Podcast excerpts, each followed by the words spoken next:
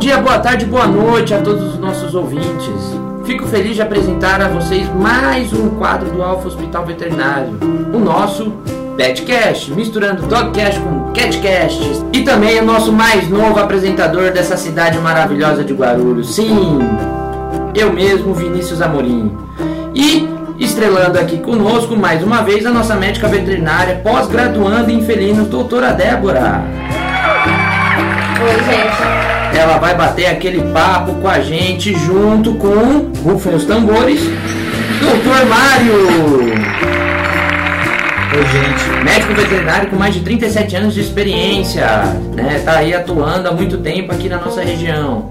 E no podcast de hoje vamos abordar assuntos genéricos entre os animais domésticos, respondendo às dúvidas que os nossos espectadores e ouvintes nos mandaram durante a semana, né? Para que a gente cuide bem dos nossos bichinhos. Bom, vamos à primeira pergunta. O que seria bicho geográfico? Você ou eu, doutora? Bicho geográfico. Bom, eu queria fazer uma parte. É um prazer imenso estar aqui em companhia de pessoas tão maravilhosas, tão bonitas e tão tecnicamente evoluídas. Doutora Débora do meu lado, Vinícius, você realmente é um ícone da apresentação dos petcasts.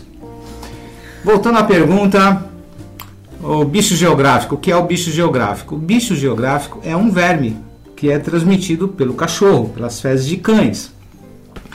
É uma larvinha que penetra na pele das pessoas e ali ele vai fazendo um traçado por baixo da pele, formando aquelas, aquele caminho de rato, né, que a gente chama.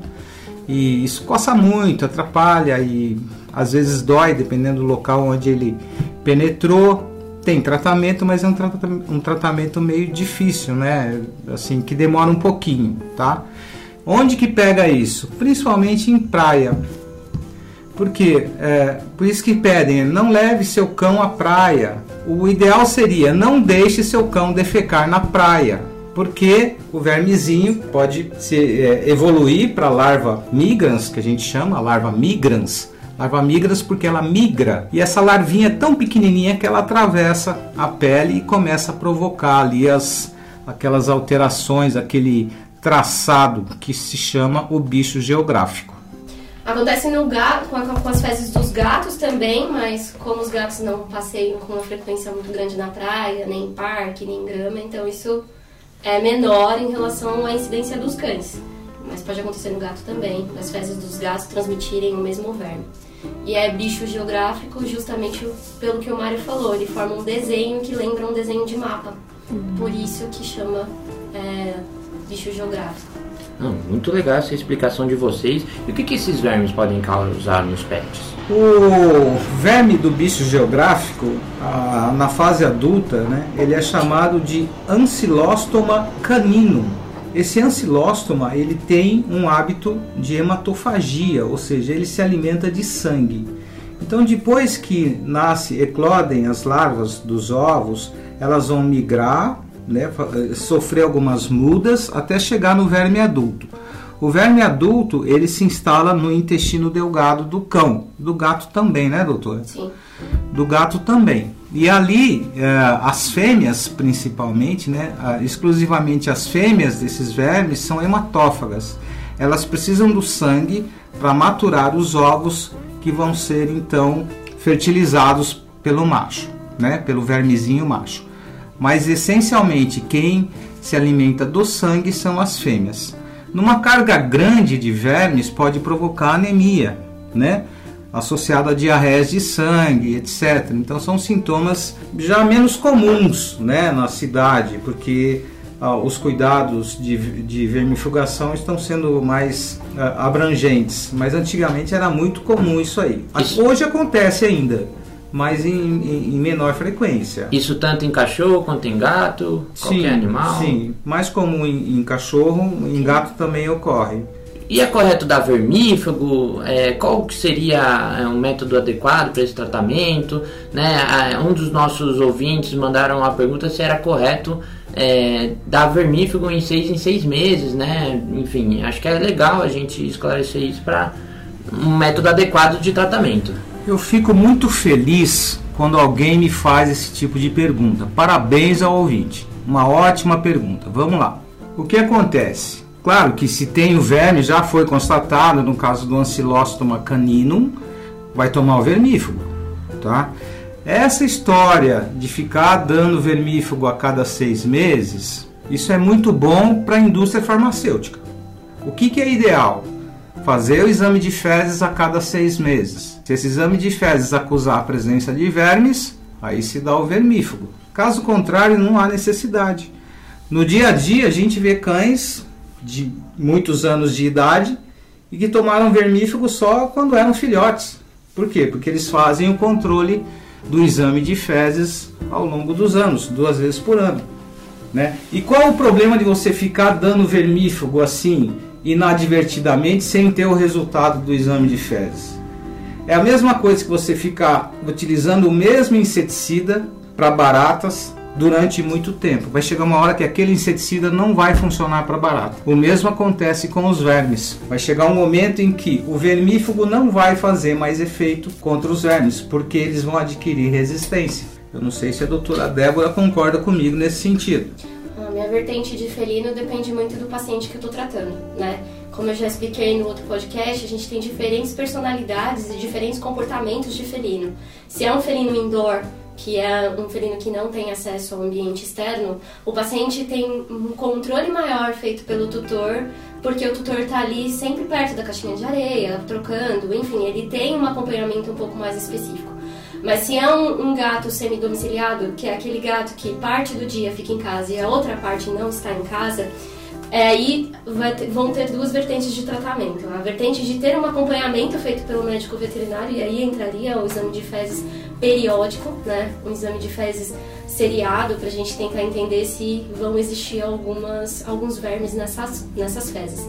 Mas, de modo geral, é interessante tentar manter nesse gato semi-domiciliado uma vermifugação sim a cada seis meses, porque é um gato que vai ter um ambiente externo ele vai ter contato com fezes de outros animais e gato caça. É diferente de um cachorro. Gato coloca passarinho na boca, coloca outros, outros animais na boca e a gente sabe Roedores. que o platinossomo tá aí para provar Lagartixa, gente, né? Lagartixa pode transmitir esse verme para o paciente. Mas abrindo um parênteses, esse verme especificamente precisa de um acompanhamento com o médico veterinário e ele vai gerar sintomas muito específicos. Vai fugir um pouco dos sintomas gastroentéricos, das anemias que o Mário explicou anteriormente. O processo de vermifugação dele é um pouquinho diferente em relação aos outros, não é tão simples. Então, esse verme especificamente, médico veterinário. Mas é, é interessante tentar não vermifugar sem um acompanhamento. É interessante tentar vincular a vermifugação, por mais simples que seja e por mais acessível que seja, com o acompanhamento feito pelo médico veterinário da confiança da pessoa. Não precisa necessariamente ser um indivíduo propriamente dito, mas alguém que esteja acompanhando aquele paciente desde sempre e que saiba como funciona a vida daquele paciente. Se é um paciente que está o tempo todo dentro de casa, totalmente domiciliado ou não. Né? Diferente um pouquinho do cão. É, cada, cão é, é mais caso, próximo. No caso do gato, cada gato é um gato. Né? Cada gato é um gato. Sim. Exatamente. É, no cachorro, então, no cachorro tem também essa, essa vertente né, de domicílio, ah, mas assim, 90% dos cães hoje em dia são estritamente domiciliados, Sim. né? Então a gente não tem tanto esse problema aí. Mais um motivo para não ficar dando vermífugo à toa. Né? Ouvi falar que eles destroem, destroem a flora intestinal, é verdade isso? Eles tem têm os vermífugos? Os vermífugos. Totalmente. Não tenho conhecimento. A, a, flora intestinal me remete à bactéria intestinal. Bactéria que faz ah, o processo digestivo, a absorção do alimento. O vermífugo ele vai agir no parasita. No, no parasita e o parasita tem um, um, um mecanismo diferente da bactéria. Então, eu não tenho conhecimento que ela vai interferir, mas como o Mário falou anteriormente, a gente usar sempre a mesma medicação pode ter sim um efeito menor dessa medicação ou não efeito por conta do, da sequência de uso, da frequência de uso constante da medicação. Não, legal, isso aí é muito importante. E além dos vermes, existem outras causas para diarreia nos pets? Nossa, muitas, muitas. Por isso que tá com diarreia, tem que levar no veterinário, tem que fazer os exames que ele solicitar né? Porque diarreias, pô, você imagina, você tá com diarreia há dois dias, caramba, você vai esperar três, quatro dias para ir no, no, médico? Não, Diarreia, dois, três dias, vamos, vamos atrás, vamos tentar descobrir o que, que é. Uhum. Né? Se for verme, tá fácil. Né? Uhum. Se não for, vamos tratar de outra forma. Mas tem, tipo, alguma doença, algum exemplo que vocês poderiam estar tá falando? Ou, tipo, isso vai depender dos exames? Um milhão de coisas, né? Pode ser um Desde milhão de uma coisas, um milhão de parasitose comum, até uma alimentação inadequada, até ingestão de objeto, uh, viroses, uh, ingestão de planta... Um São várias, né? São muitas. São muitas, é. E entrando na questão de castração dos animais, né? Se ouve muito falar no senso comum que se você não castrar vai acontecer isso com o seu animal, ele vai ficar doente, porque o seu animal tem que é, reproduzir, não sei o quê. Então eu queria que vocês falassem aqui, né? Se caso o animal não castrasse, né? Corre o risco de ter câncer, mesmo sem ter cria, né? Como funciona isso? Ah, na verdade, o câncer, é, é, ele pode, as células do câncer, é, elas podem ser estimuladas ao longo da vida, já a partir dos, do, do, do segundo, terceiro cio, né? Então, é, independe. Então, claro que um animal mais idoso, com estímulos recorrentes, duas vezes por ano tendo cio, em que os hormônios vão estimular as glândulas mamárias, Consequentemente, essa célula cancerígena que estava quietinha lá, ela pode começar a se desenvolver. Então, quanto mais tempo passa, mais estímulo essa célula vai receber. Portanto, é claro que animais de mais idade, não castrados, têm um risco maior de sofrer câncer.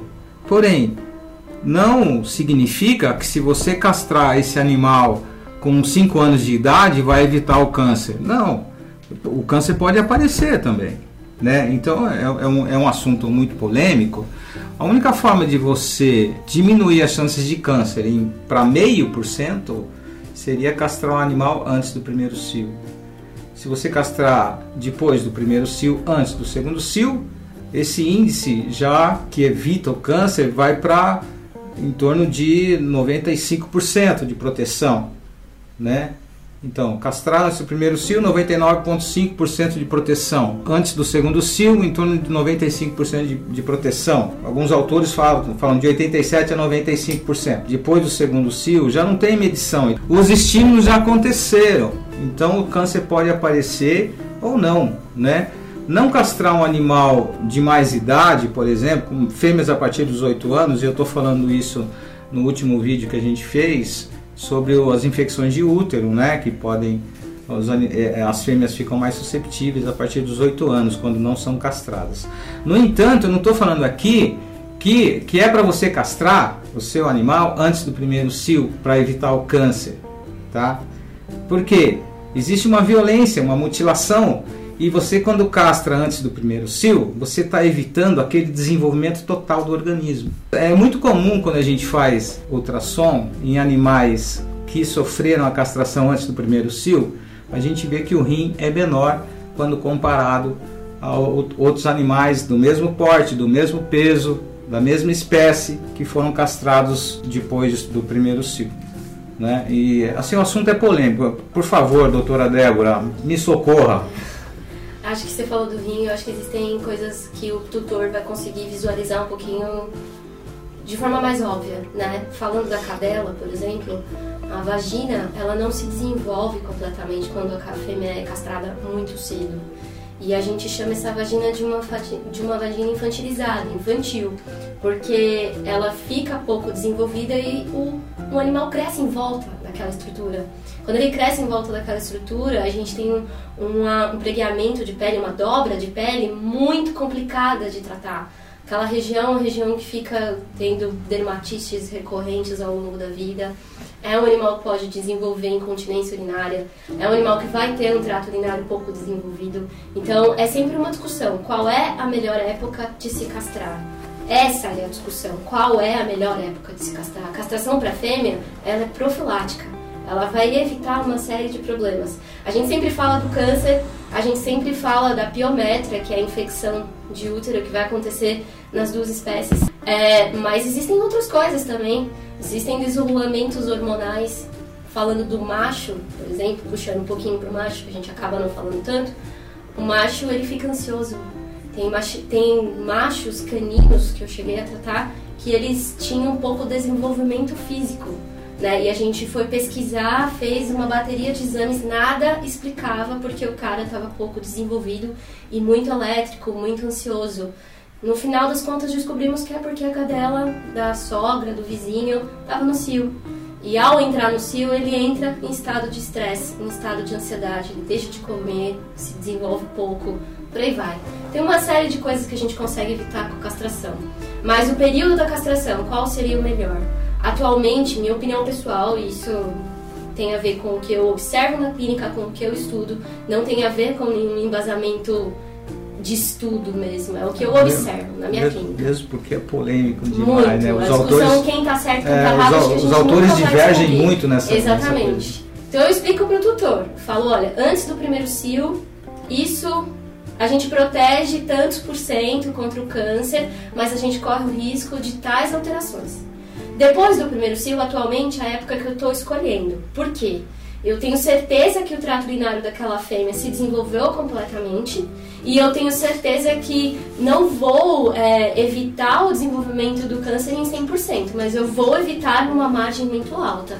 E já falo para aquele tutor, aquela paciente vai entrar numa fase mais idosa, vamos começar a fazer um acompanhamento geriátrico aqui. Claro. Vamos começar a ficar de olho, porque se surgir, a gente consegue observar de forma precoce age de forma precoce. É muito difícil, eu particularmente nunca acompanhei nenhuma paciente que desenvolveu câncer por conta de uma castração feita ali no início da vida dela. Nunca acompanhei. E falando em descarga hormonal, que na realidade é ela que provoca o desenvolvimento, né? Do, do, câncer e faz o câncer acontecer, o tumor acontecer nas mamas, é por descarga hormonal no cio. Na, na cadela, a gente tem dois em média por ano, porque é a cada seis meses. Na, na felina, isso não acontece. Ele acontece várias vezes. Ele é diferente do cio da cadela. E ele tem uma dependência com luz. Então, dias mais longos, essa felina fica suscetível a ter vários cios no intervalo de duas, três semanas. Então, a carga hormonal nela vai acontecer de maneira muito mais agressiva do que no cão. E na maioria das vezes, os tumores mamários, os cânceres mamários na fêmea felina são mais agressivos do que na canina. Então, na canina a gente ainda tem uma chance de tentar reverter o processo cirúrgico, químico, é, quimioterapia, por aí vai. Na felina isso é muito restrito, é, é muito mais complicado. Só complementando, né? Na felina é mais complicado e realmente é. Mas a pergunta também falava se é preciso cruzar a fêmea antes de castrar, não é? Não tinha isso aí? Se a, a, a se, cria, se, se ela inibe o processo cancerígeno na fêmea. Ah, não, não, não, não, não inibe. Não a, a, cria, a cria não. Não, não mas eu queria entrar nessa questão do câncer, porque acho que é um assunto polêmico, como você disse, né? E eu queria saber, com relação aos casos de câncer nos animais, se é verdade, se tem aumentado. Para vocês, qual a opinião de vocês? Tem aumentado muito, não é porque nós estamos diagnosticando mais, é porque nós estamos vendo que realmente está aumentando muito, né? Assim como no ser humano também está aumentando muito. E né? por que isso acontece? Por que está aumentando? Agora, por que, que isso acontece? São vários fatores, tá? Vários fatores, são, são fatores de estímulo de células cancerígenas. Mas assim, se a gente começar a entrar em sintonia vibracional, em questão de física quântica, por exemplo, o que acontece? Esses animais estão muito próximos do ser humano, né? Estão extremamente humanizados, tanto que eu acho que eu já até comentei sobre isso, sobre a reanimalização, né? É um tema também que está surgindo aí, um termo que algumas pessoas estão levando muito a sério e se Deus quiser isso vai aflorar. Essa proximidade com o ser humano, o que acontece? O ser humano está vibrando na frequência do medo, do pavor, da depressão, do estresse, né? Então isso aí vai dentro da física quântica, vai, vai ter uma sintonia, uma certa onda vibracional que os nossos bichinhos estão perto da gente vão receber a influência dessas ondas. Tá? E é muito comum, não sei se a doutora Débora aqui do meu lado, e eu tenho certeza que sim, é muito comum quando a gente dá um diagnóstico de alguma patologia, seja num cão, seja num gato, o tutor fala: Puxa, eu tenho isso. Ah, tem hipotireoidismo. Ah, eu tenho isso. Até hernia de disco, eu tenho isso. É, Outro dia eu né? operei um animal que tinha um cálculo renal que entupiu lá o rim, já era uma coisa crônica, fazia tempo, teve que tirar o rim e quando demos o diagnóstico do que, que era e o que, que ia ter que fazer, ela falou assim: Nossa, faz seis meses eu tirei o rim também por causa disso. Muito comum. Né, a doutora Débora quer comentar? Não, é muito comum a, a incidência desse, dessas situações: tumores, hérnia de disco, alteração renal.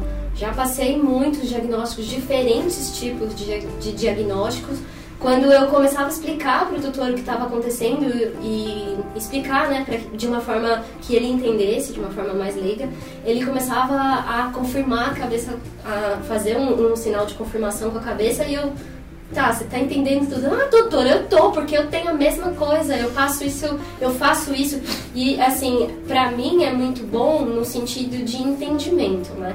Saber que o tutor sabe exatamente o que eu devo fazer com o paciente aproxima a minha medicina da medicina dele.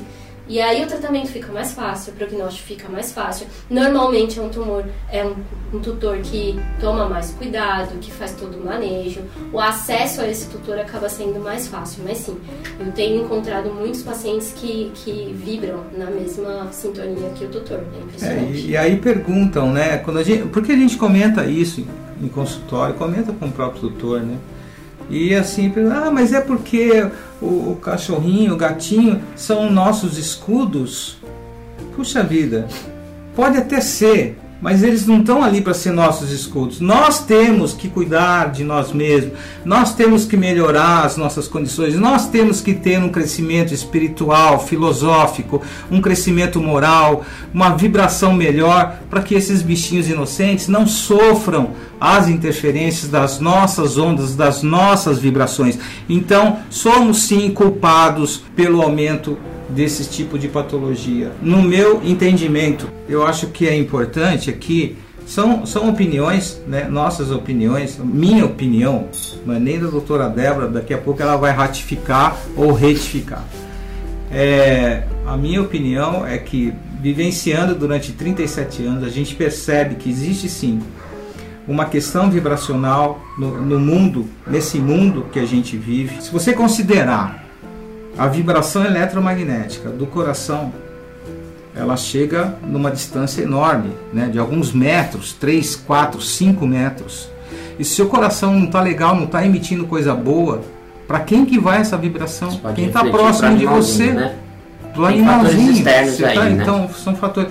E, enfim, isso é uma questão meio metafísica até, Uh, não, mas, tem estamos outros, aqui para discutir, tantos, né? né? Estamos aqui para então, colocar mas assim, pontos. assim, não estou querendo que isso seja uma verdade que eu estou querendo imprimir a minha verdade. Sim, eu, sim. É, uma, é uma questão, é um ponto de vista meu, né, pra... que muitos outros colegas não concordam e nós estamos aqui para isso, para abrir a discussão. discussão. Acho que, acho, acho que é certo, importante. não existe isso. Na realidade, na, na realidade, honestamente, às vezes eu nem acredito muito em protocolo errado e protocolo certo. Acho que existem protocolos que dão super certo e protocolos que não. Dentro de uma coerência, obviamente. Uhum. Eu não, não discordo do Mário, eu não sou. Não, não conheço tanto de metafísica, confesso. Mas eu acredito em energia. Eu acredito que a energia que a gente emite é a energia que vai se distribuir no ambiente e eu vejo isso diariamente nos meus pacientes. A energia do ambiente onde aquele paciente se encontra influencia muito na doença que ele está apresentando, no prognóstico, no tratamento que eu estou tentando estabelecer. Então, eu realmente acredito que essa troca acaba influenciando sim se provoca, se desenvolve, eu já não saberia explicar porque eu não conheço tanto quanto ele conhece, mas a energia influencia, com uhum. certeza. Bom, agora mudando completamente de assunto, uma pergunta muito específica, mas como prevenir viroses? Vacina. Vacina. Protocolo vacinal no início da Segue vida, direitinho. né? né? Ou sei lá, doutora, eu tenho um gato adulto de rua, leva no veterinário, a gente vai indicar qual seria o melhor protocolo dentro da situação daquele felino. Ah, doutora, eu tenho um gato adulto de abrigo. Aquele gato conviveu com 60 outros, com 60 outros gatos. Uma população imensa. Leva no veterinário, ele vai te indicar o que seria melhor acontecer. Ah, eu tenho um filhote, nasceu aqui em casa. Esse filhote não tem imunidade para nada ainda. Ele tem uma imunidade que a gente chama de imunidade inata que vem do colostro, que vem do leite da mãe, mas ela não é completa. Precisa vacinar. Melhor prevenção para virose é vacinação. Qualquer vírus. qualquer. Legal. Agora tem uma pergunta aqui, eu não sei se há, eu acho que não, mas se há uma vertente da psicologia animal, mas queria saber se os pets sonham, que era uma das perguntas dos nossos ouvintes, né? Se os pets sonham. Os pets sonham? Eu acho que no mundo deles eles sonham, né? O que a gente percebe é que às vezes alguns, alguns quando estão dormindo, né, tem aqueles tremores, se mexem assim, vezes, um, alguns mexem até o olho, né? É, e seria, é, entendeu? Agora, para registrar que ele está sonhando, quer dizer, eu não sei que tipo de imagem que ele tem registrado para poder sonhar. Não sei se ele está sonhando com vidas passadas, se ele era um ser humano antes e agora é um animal, não sei é, polêmico. Agora, ele tem as nuances é, comportamentais de quando está dormindo, aqueles tremores, aqueles tiques que às vezes ocorrem, e quando a pessoa está sonhando, ela também tem. Então, aí se fala, ah, ele está sonhando. Pode não ser que sei, sim, nunca pode ninguém ser que não. medir isso. não se sabe. É, nunca vai dizer. Não né? vai ter um psicólogo é, ali. Enquanto não tiver um tradutor de, de, de ah, linguagem, né? É, não sei eles se comunicam com a gente de outra forma. Verbalizando, eles nunca vão falar se estão sonhando ou não. É isso. Eu acho que o que eles mais sonham na se vida, se, se sonham, sonham com uma humanidade melhor, uma humanidade mais humanizada. E uns animais mais animalizados. Animais mais animalizados, né? né? Então acho que o sonho deles é esse, um mundo melhor para o homem, porque se o homem tiver um mundo melhor, um mundo feliz, eu também vou ser mais feliz e você mais bicho. Bom, gente, infelizmente estamos chegando ao final. Esses foram os doutores especialistas do Hospital Alfa Veterinário, doutora Débora, doutor Mário, obrigado por estarem conosco essa noite. Entre em contato para tirar suas dúvidas sobre seus cachorros, gatos e até mesmo outros animais e também podem solicitar uma consulta caso o seu bichinho esteja com problema. Deixe seu comentário, críticas, elogios, pois sua opinião também é muito importante para nós. Né? E curta nossas páginas nas redes sociais. No Instagram, Hospivet Alfa, no Facebook, YouTube, blog, SoundCloud, é só pesquisar Alfa Hospital Veterinário, Alfa com PH. Sigam nossos canais, onde toda semana tem conteúdo novo, com vídeos explicativos sobre os nossos bichinhos, entrevistas, um quadro podcast, ou catcast, ou dogcast, com os melhores profissionais de veterinária de Guarulhos. Meu nome é Vinícius Amorim, produção foi feita por Helena Cristina e Alan Vinícius. E esse foi o nosso podcast. Até semana que vem, obrigado!